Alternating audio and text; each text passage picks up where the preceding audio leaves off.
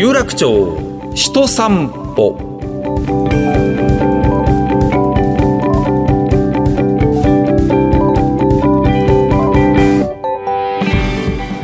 ラジオパーソナリティの上柳正彦です。ポッドキャストでお送りしている有楽町人散歩このプログラム東京有楽町で働く方生活をする方をゲストにお迎えして有楽町について語るとともにこの街で生きている人々が思う豊かさについて伺っています。今回のお客様8月の31日に有楽町駅の高架下ですよ。ええ。あそこはもう明治時代にできてますから100年経ってるんですけどね。あの高架下がね、また新しく今どんどんどんどん変わっているんですが、その中の一つのお店、東京エールワークスステーションタップルーム有楽町のボブ・ストックウェルさんをお迎えしてお送りいたします。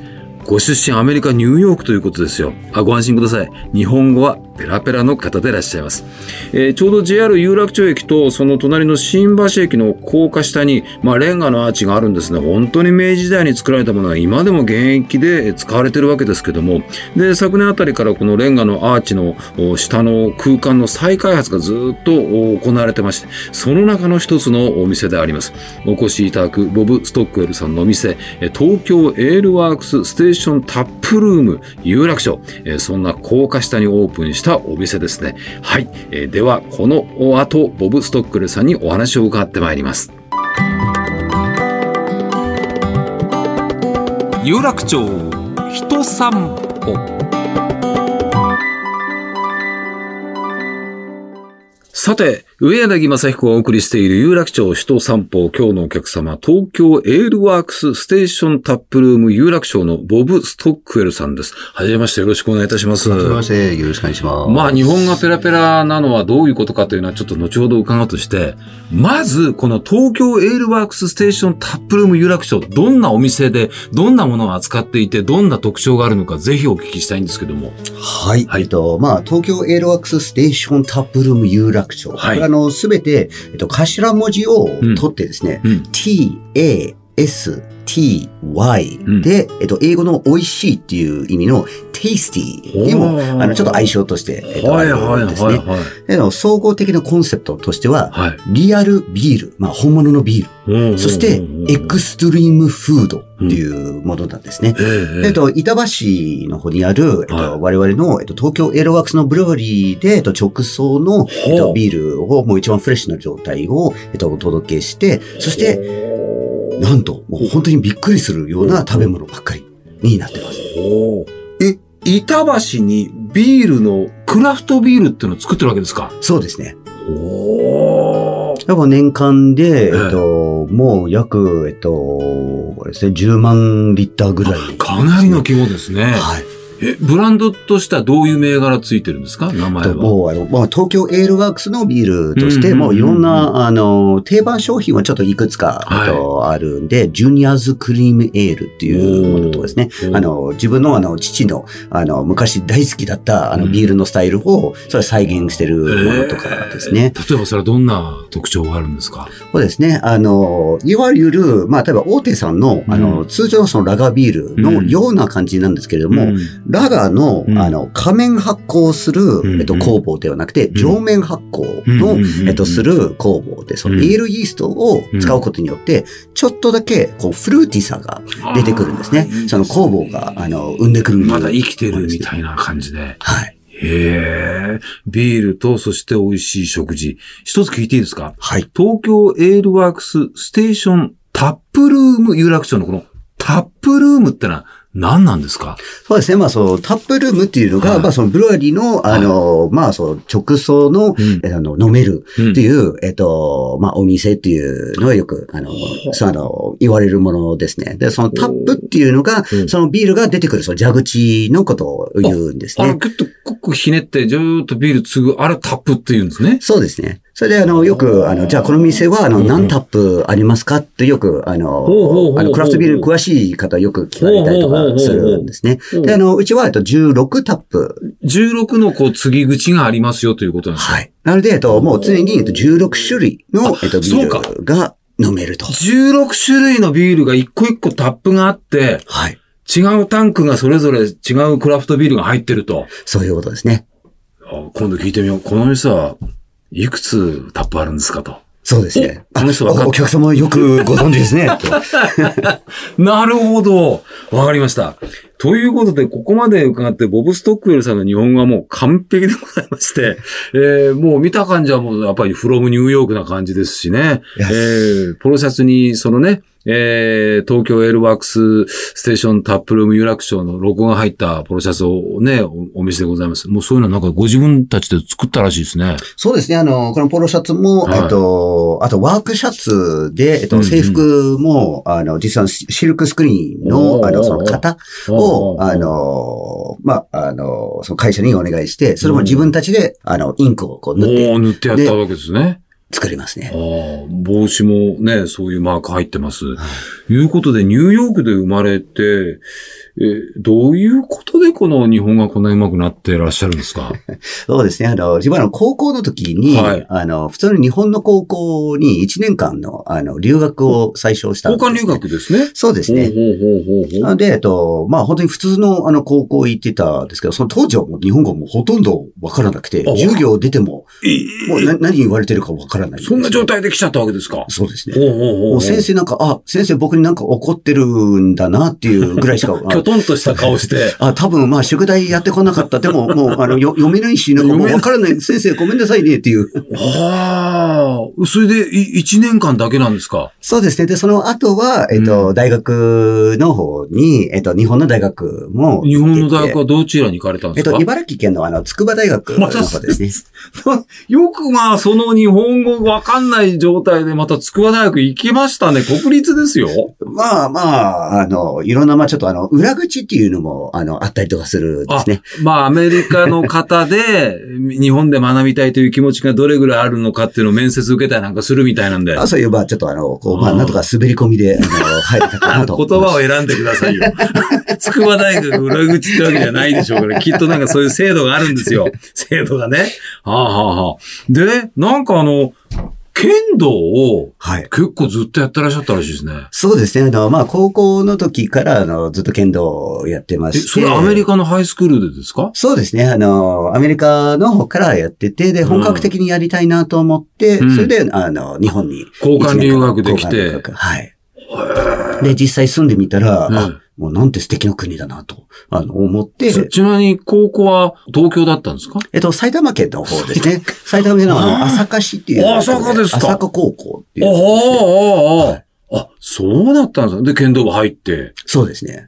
え。で、大学でも剣道ですか？そうですね。あ、本当に本格的ですね。そうですね。まあ、あの、まあ、ちゃんと勉強はあまりしなかったんですけどね。あうんの、剣道と、あの、あと、まあ、あの、おお酒ばっかりだったんですけど。まあ、パその。経験があって、今に当たるという感じです。はあ、それで大学出てどうされたんですか？あ大学出てから、えっと、うん。まあ最初はいろんな、まあちょっと消費財のマーケティングとか、の、仕事をさせていただいたりとかをしてうて、ん。で、えっと、あるきっかけで、うん。あの、スコットランドの方に、えっと、うん。ちょっと修行に出たんですね。な、剣道ですか？あ、剣道ではなくて、えっと、ウイスキーの修行。ウイスキー行きましたか？はい。ちょうど僕が、えっと、まあ、あの、筑波大の剣道部の時に、あの、はい先輩の一人が、はい。もう、あの、ウイスキー大好きな先輩がいてですね。えで、あの、ある日、稽古の後に、あ、ボブ、お前外人じゃんって言われて、あ、あはい、いかにも、と。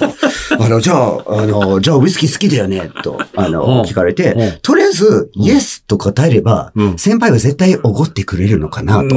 ちょうんっと下心はあったんよくですけどわかってま、すね、日本のその心理を、先輩の。はい。それで、いや、先輩ちょっと、よよくわからないんですけど、あの、味は好きです。うんあ、ボブ、わかった。じゃあ、もう連れてってあげるよ。うんで、あの、もういろんな、あの、ウイスキーのお店とか、あの、連れてっていただいて、で、もう気がついたら、もう本当に自分も、もうウイスキーとか、あの、まあ、ビールもそうなんですけど、あの、好きになって、で、スコットランドもぜひ、修行と修行に行きたいと。あれ、そのスコットランド、そのシングルモルトなんてのはもうその醸造所によって全然味が違うじゃないですか。そうですね。海に近ければ磯の香りがするっちゃするしな、みたいなとかね。いろんな、そうですね。そいろいろ回ったんですか？そうですね。えっと、まあ、全部で、えっと、4箇所で働いてて、えっと、中には、えっと、マッカラン。はい、はい、はい。と、えっと、グレンモーレンジ。もう、もう、有名なとこばっかりじゃないですか。ありがとうございます。タリスカとアドベックですね。はあ、こんにちは、つって、そこで、な、何をやったんですか、そこで？あ、もうすべての、あの、もう本当に、マッシングの方からですね、うんまあその投下工程の、あの、ところから、えっと、まあその発酵の管理とか、えっと、まあ実際の蒸留とか。あとウェアハウスで、あの、樽をひたすら転がしたりとかっていうですね。え、もしかして、筑波大ではそういう勉強してたんですか？全くです。何学部だったんですか？えっと、人間学類っていうもので、あの、教育学を、全然違いますね。そうですね。でも、やっぱりまあ、その、おウイスキー作りに目覚めたわけですね。そうですね。でもまだ、東京エールワークスに繋がってないんですけど、そこからどうなるんですか？そうですね。えっと、まあ、スコットランドで、まあ、ウイスキーを、えっと、作りながらですね。はいはい。あの、ちょっと思ったのが、自分がウイスキー作ってると、い。自分が作ったものがう、ん。今度飲めるになるのが、うん。10年先、もしくは20年先、寝かさなきゃなんないですからね。そうなんです。なので、自分の子供のためにものを作ってるっていう感じになるのなるほど、なで、るほ僕が飲むためのものを作りたいど。なと。もっと早く飲みたい。今作ったものをフレッシュな感じで飲みたいと。はい。ビールだと。そうです。なるほど、クラフトビールだと。はい。うんそこで、えっと、それでいくつかの、えっと、スコットランドの、あの、はいブルーリーとか、ちょ、ちょこっと、あの、アルバイトさせていただいて、はいあの、スコットランドですと、はいあの、ホームブルーイングっていう、あの、自家製醸造っていうのあが、ー法律で、あの、大丈夫なので、日本ですとちょっと、あの、酒税。法が厳しいですからね、日本はね。ええ。で、あと、そこでもホームブルーイングも、あの、したりとか、いろんなレシピを、あの、試行錯誤したりとかも、あの、してですね。そして、えっと、2018年に、はい。えっと、そこで、えっと、東京エーロワークスの、えっと、ブルワリーをお、えっと、始めたんですね。そ、そこっていうのはどこですか？えっと、板橋の、えっと、ブルワリーの方ですね。あの、そのスコットランドで学んだ、学んで、いきなりなんで板橋出てくるんですか？そうですね。あの、まあ、東京エーロワークスっていう名前はすごいこだわりがあってですね。はいはで、えっい。と、会社立ち上げて日本でクラフトビール作ろうと思って日本にまた戻ってきたわけですね。そうです。であの、自分は、あの、妻は、あの、日本人。ですので、ああ、ああ、ああ。将来でもうずっと日本に住もうと思って持ってね。、で、板橋はなんかご縁があったんですか？そうですね、あの、まあ、あのこれはあの政治的なあの答えがいいんですか？それとも本当の答えがいいんですか？わかんない。お任せします。はい。まあ、あのまあ、正直なところで、えっとまあ、いろんな、あの、土地を、あの、ちょっと見たんですね。見たんですね。どこで、はいろいろね。えっとしましょうと。はい。ただ東京エールワークスだったらば、やっぱり、あの、昔、まあ、江戸時代だったところでうんうんうん、あの、四宿の、あの、町のどこかにしたいなと思って、そのもう、あの、江戸の玄関口として、でそれも板橋か、新宿か、品川あたりとか、まさにそうですよ。あの、千住宿とか。まさにそうですよ。で、えっと、その中で、板橋の方が一番、あの、物価が安かですと。そうね。し新宿とか品川高そうだもんね。結構、あの、ちょ、ちょっとバジェットには、あ、あ、あの、合わなかったですね。ここは板橋だと。はいなるほど。でも板橋で、その、東京エールワークスということで、そのクラフトビールをこう作り始めると。はい。でもまだ、東京エールワークスが、ね、えステーションタップルーム有楽町になってないんですよ。はい。有楽町なんでですか？これちょうど去年ですね、はい。えっと、ちょうど板橋のブルワリーの隣に、はいはい。えっと、本店のあのタップルームがありまして、うんうん。で、そこに、えっと、ちょうど JR 東日本の JR の方が、あの、お見えになったんですね。そして、えっと、もう、全然、あの、僕たちは分からなくて、まうん。あ、あの、ご飲食、あの、されて、JR 東日本っていう名札下げてビール飲むと思わないですからね。わかんなくてビールをお出しした。はい。はい。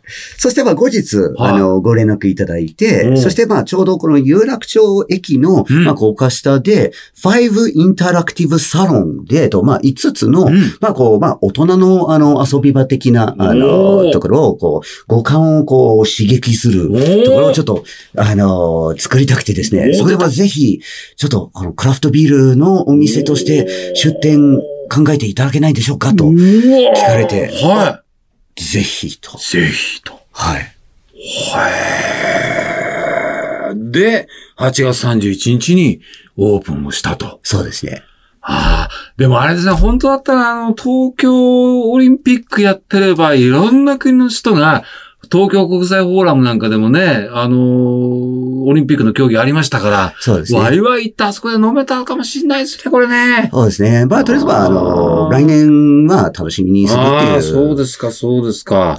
あと、まあ、ロングタームで、あの、うんうんオリンピックだけではなくて、あの、うんやっぱりまあ、その有楽町のこの素敵な街で、あうんの、まあ、やっぱり東京エロワークスの、あとタップルームが、あの、あると、いいと、ずっと思ってたんですね。あれどうですか？今、その、例えば、有楽町駅関係の方とか、その JR 東日本の方がお店に行かれたりするんですか？そうですね。あの、あとまあ、あの、我々の、あの、まあ、1タップ目うん。の、えっと、ものに、ちょうど、えっと、Tasty IPA っていうのがあって、うん。そこはあの、JR の、うん。えっと、有楽町駅の、えっと、社員の方、うん。あの、駅長さんも、えっと、うん含めて、お。あの、実際ビール作った時にお見えになって、うん。そして一緒に仕込みをさせていただきました。最初のタップのや、まあみんなでやったんですかそうですね。いい話ですね。っていうか、すごい、あの、ご縁がどんどんどんどんボブ・ストックウェルさんっていうのは繋がっていく方なんですね。まあ、あの、自分はもう、あの、あんまりスキルがないから、あの、周りに、あの、すごく素敵な方がいらっしゃるからこそ、いろんなことができると。それは日本語ではね、やっぱね、人徳といういい言葉がありますからね。みんな人がね、いい人が寄ってくるんだろうなと思います。食べ物なんてのはどういう特徴があるんですか？いや、もう本当にエクストリームフードっていうはいものなので、うんまあ一番特徴のあるものが、えっと、これぐらいですね。まあこう、まあ大体まあ20センチぐらい20センチ以上ありの、あの、ハンバーガーが特徴なんですね。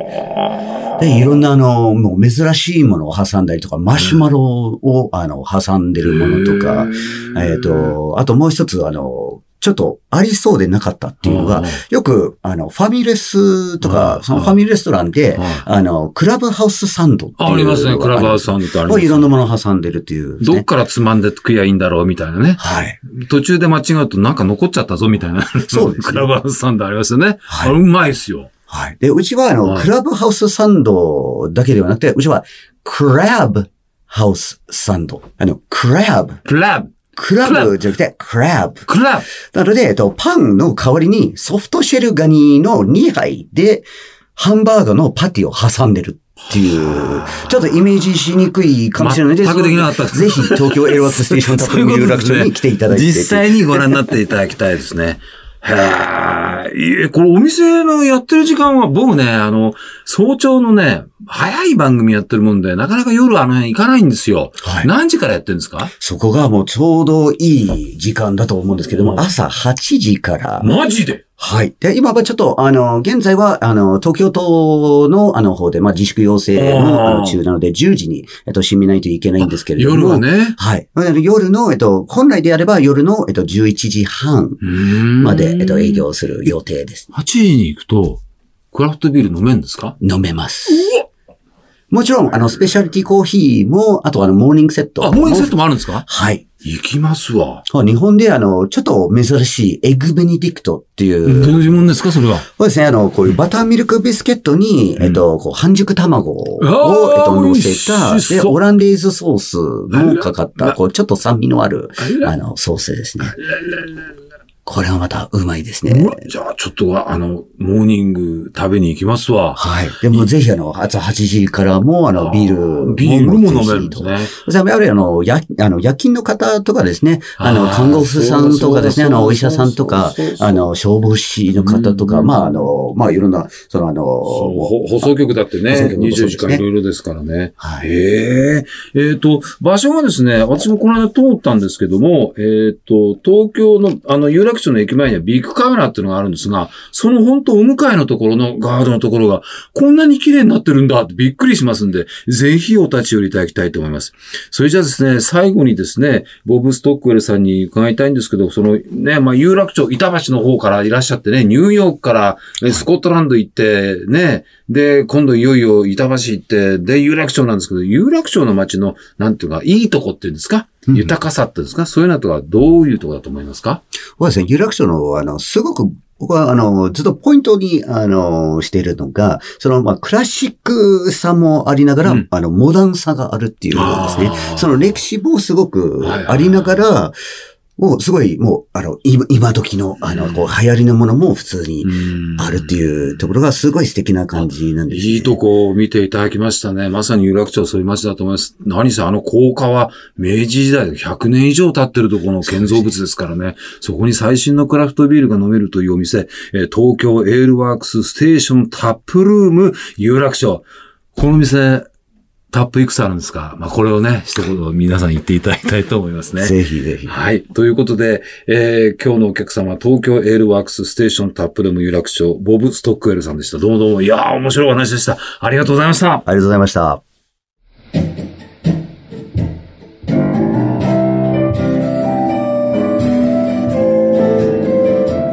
さあ、エンディングのお時間です。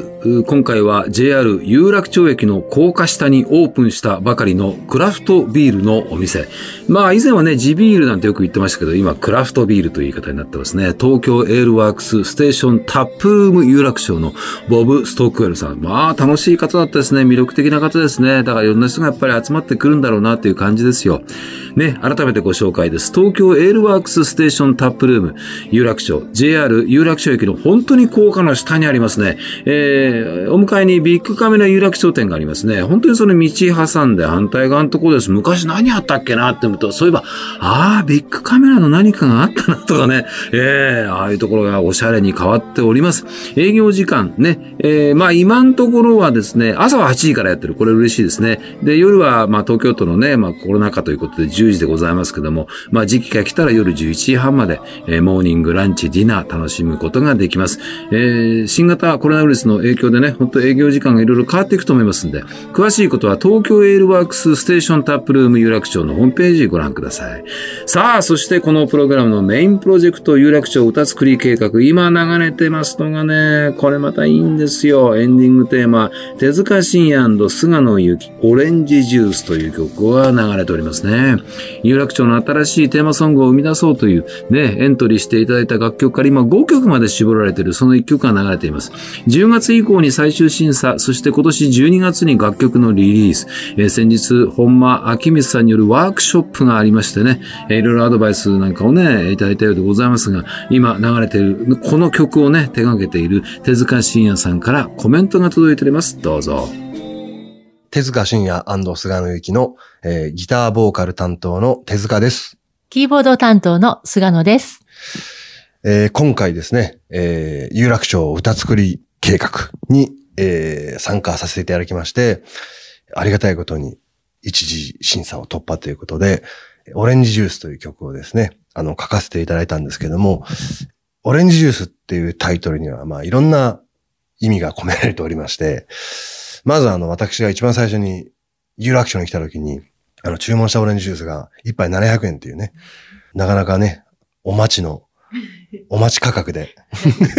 あの、東京に来たんだなということを実感させていただきまして、あとですね、あの、有楽町の、こう、ビルがね、こう、夕焼けにこう、カーッと染まっていくときにね、こう、まるでこう、オレンジジュースをこうしたみたいな、えー、そんな風景が、あの、東京も、こんなね、綺麗な風景が見れるんだなっていうのがあったりとか。うん、あとね、オレンジジュースって言っても、100%のものから、ね、50%のもの、果汁20%のもの、もしくは無果汁のものなんてのも最近ありますけども、うん、えー、それと一緒でね、人それぞれ、いろんな、えー、思いとかね、いろんな考え方を持って、えー、生活をしているんですけども。